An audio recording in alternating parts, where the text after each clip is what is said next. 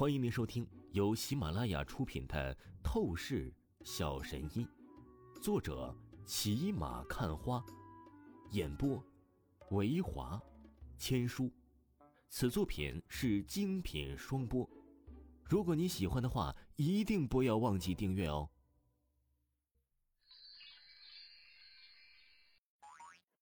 第一百七十二章，第一百七十二集，筑基后期高手。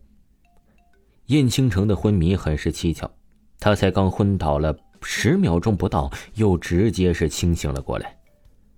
对不起，王峰，你可不要以为我是假装晕倒的，我一直有这个毛病，突然之间就会一时昏厥掉，不过很快就自动好了。燕青城清醒过来，连忙就是朝着王峰解释出声道：“还有这种事情，你有没有到医院检查过？”王峰紧皱起眉头，不禁的出声问道：“没有啊，家里长辈认为我是健康的，这些年我也的确安然无恙的活过来了。”燕青城实话实说道。王峰眼眸转了转，他觉得很是诡异，因为他发现一旁那老者仆人的情绪忽然变得几分凝重、紧张了起来。当下，王峰主动抓住了燕青城的手腕。王峰，你这是帮我看病吗？燕青城脸色几分担忧的说道：“王峰，你是真正的神医，你是不是看出来我得了什么古怪的绝症？”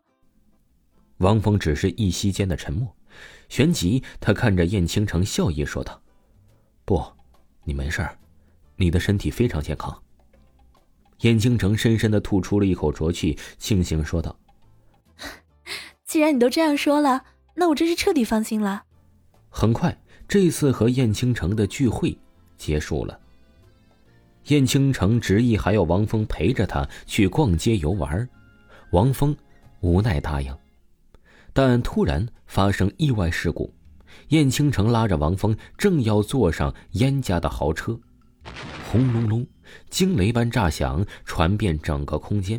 车子瞬间就是被炸成了粉碎，也就是王峰反应逆天了，他的透视眼在零点零一秒的时间内感受到这车子的底下安装了炸弹，他连忙抱着燕青城跳出了车子，这才是得以保全了性命。青城小姐，你没事吧？那老者见状吓得一身冷汗，有人埋伏过来安装了炸弹。这事情他竟然完全不知道，他赶紧跑到了燕青城的面前，见着燕青城是被王峰紧紧护住，他立即松了一口气，然后朝着王峰感激说道：“王峰兄弟，真是太感谢你了，你又救了青城小姐一命。行了，这种时候啊，你就不要说这种客套的话了，啊，还是先将眼前的危机彻底解决掉。”再说其他的吧。王峰拧了拧眼眸，目光看向了不远处的隐秘角落，那里两道气势凛冽的黑衣人影缓缓的闪现了出来。什么？竟然是两个筑基后期武道高手！那老者听着王峰的话语，顿时也发现了那两道黑衣人影的出现。并且其散发出来的武道气势压迫感达到不可思议的筑基后期级别，这可是绝对的恐怖啊！在都市当中出现如此的暗杀阵容，简直是闻所未闻了。该死，他们是夜鹰组织的强者，真是可恶！这夜鹰组织为了抓倾城小姐，真是要准备付出极限的代价，也在所不惜的吗？老者狠咬着牙齿，脸色难看的出声道：“无双，你赶紧带着倾城离开吧，这里由我来暂时抵抗住。”王峰也感受到了压力，他看向无双，出声道：“这种时候必须得让燕倾城远离这个地界不然的话，王峰真的是不敢保证他能对付这两个高手的同时，还确保燕倾城的性命安全。”毕竟，这可是两个筑基后期级别的顶级高手啊！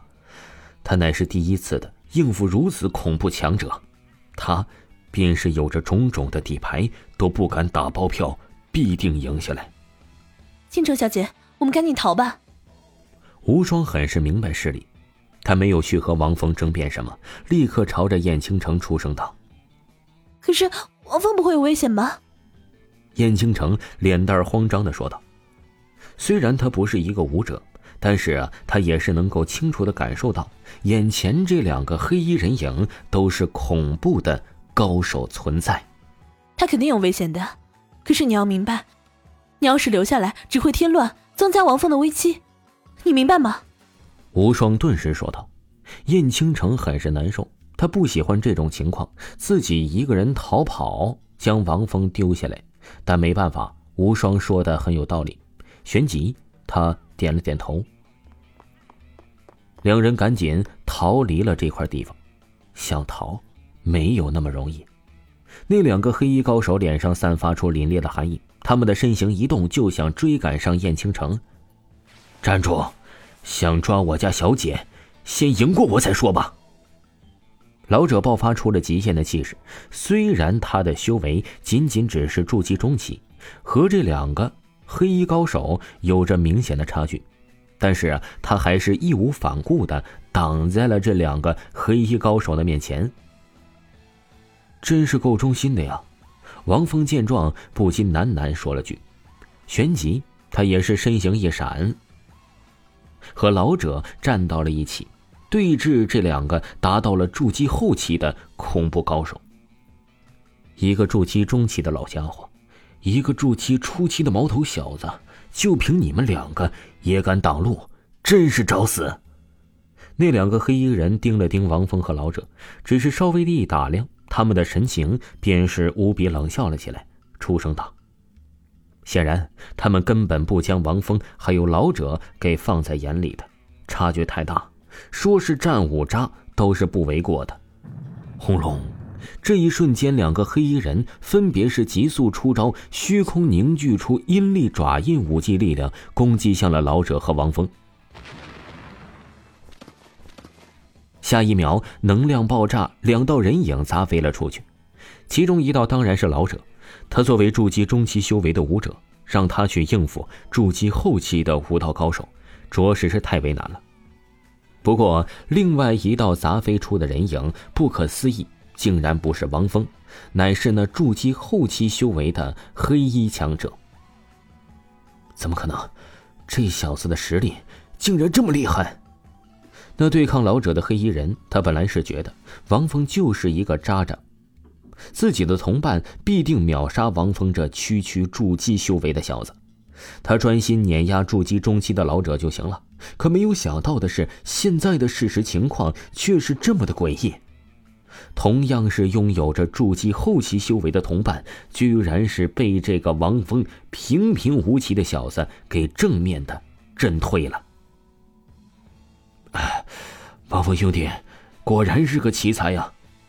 老者虚弱的咳嗽声，他抬起目光看向王峰，不禁暗暗震撼道。听众朋友，本集播讲完毕，感谢您的收听。